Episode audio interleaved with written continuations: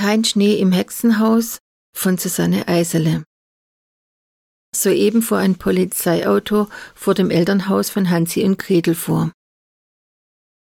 Das Geräusch des Fahrzeugs, das vor dem Haus abgestellt wurde, und des darauffolgenden Türenschlagens ließ Hansjörg, genannt Hansi, aufhorchen. Vorsichtig spähte er durch das Fenster seines Zimmers im ersten Stock und sah die Polizisten auf sein Elternhaus zugehen. Daraufhin griff der 17-Jährige eilig seinen Rucksack und hastete zu seiner um ein Jahr jüngeren Schwester Margarete, deren Zimmer auf der gegenüberliegenden Seite des Hauses lag. Er riss die Tür auf und rief Gretel, schnell, die Bullen kommen. Schnapp dir deine Sachen und lass uns verschwinden. Ich hab echt keinen Bock, mit denen zu quatschen. Was denn? Schon wieder? Oh Mann, das macht dir langsam echt keinen Spaß mehr. Haben die denn nichts Besseres zu tun? Sie verdrehte die Augen. Alles so versteckt, dass die nichts finden und genügend für den Weg eingepackt? Hansi nickte. Na logisch. Routiniert schnallte sich Gretel ohne weitere Fragen ihren Rucksack auf den Rücken und öffnete rasch das Fenster. Eilig waren die beiden Jugendlichen hinausgeklettert und standen bereits auf dem Dach des kleinen Anbaus, noch bevor die Polizisten an der Haustür klingelten. Am unteren Ende setzte sich Gretel hin, drehte sich auf den Bauch und ließ sich flugs über den Rand hinabgleiten, bis ihre Füße auf dem Deckel des erstaunlich stabilen Wasserfasses angelangt waren, das neben dem Fallrohr der Dachrinne stand. Von dort aus sprang sie auf den Boden. Kurz darauf folgte ihr Bruder auf dem gleichen Weg. Die beiden hatten sich nachts schon oft auf diesem Weg nach draußen geschlichen, da sie bereits im Garten standen, als ihre Eltern gerade erst im Begriff waren, den Polizeibeamten die Vordertür zu öffnen. Und wohin jetzt? Gretel sah ihren Bruder fragend an. Er sah nochmals zum Haus zurück. Dieser Weg war nun versperrt. Die üblichen Plätze, an denen sie sonst abhingen, würden die Bullen wohl als nächstes anfahren. Während seiner Überlegungen ging sein Blick zu den Bäumen, die in einiger Entfernung standen. Was hältst du von einem Waldspaziergang? Dort suchen die uns bestimmt nicht.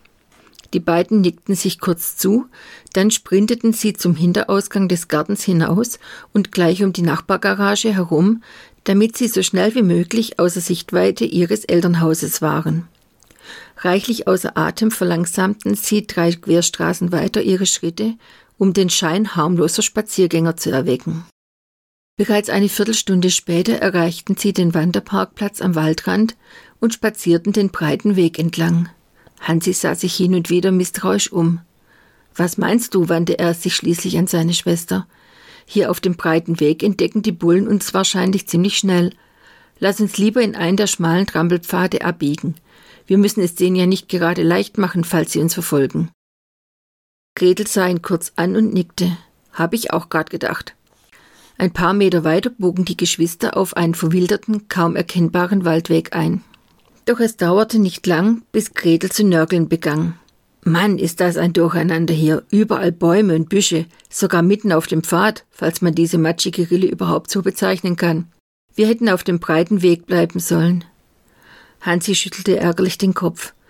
Meine Fresse, das ist ja nicht auszuhalten. Jetzt stell dich halt nicht an wie ein Mädchen. Du kannst ja zurückgehen und dich von den Bullen löchern lassen, wenn dir das besser gefällt. Ich bleib jedenfalls lieber noch eine ganze Weile im Wald, bis sich die Aufregung gelegt hat. Aber wenn dir dieser Weg hier nicht zusagt, können wir von mir aus die Abzweigung da vorne nehmen.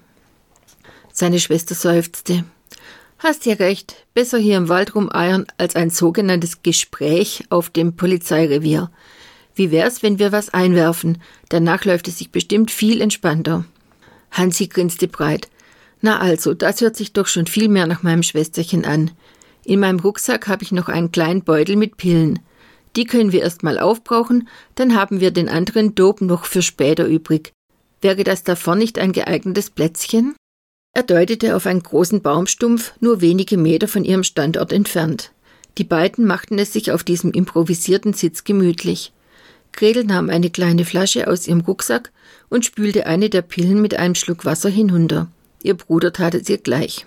Schon nach kurzer Zeit breitete sich wohliges Gefühl der Zufriedenheit in ihnen aus. Abwechselnd den Wald und den Himmel betrachtend, saßen die beiden einfach nur so auf dem Baumstumpf herum und genossen mit entrücktem Blick das Dasein. Doch nach einer Stunde fing Gretel an, unruhig hin und her zu rutschen.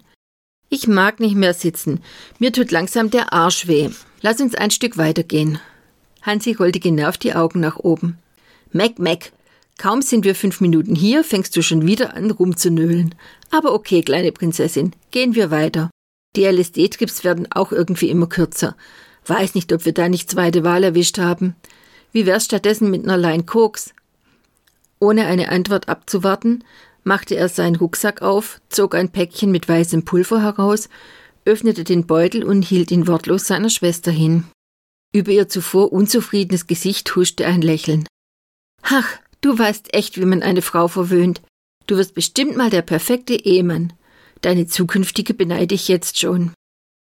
Mit geübten Handbewegungen verteilten sich die beiden etwas von diesem Pulver auf dem Handrücken und zogen es genüsslich durch die Nase ein.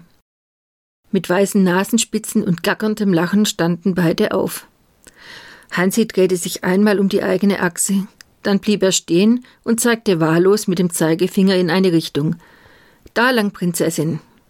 Theatralisch hielt er ihr seine Hand hin.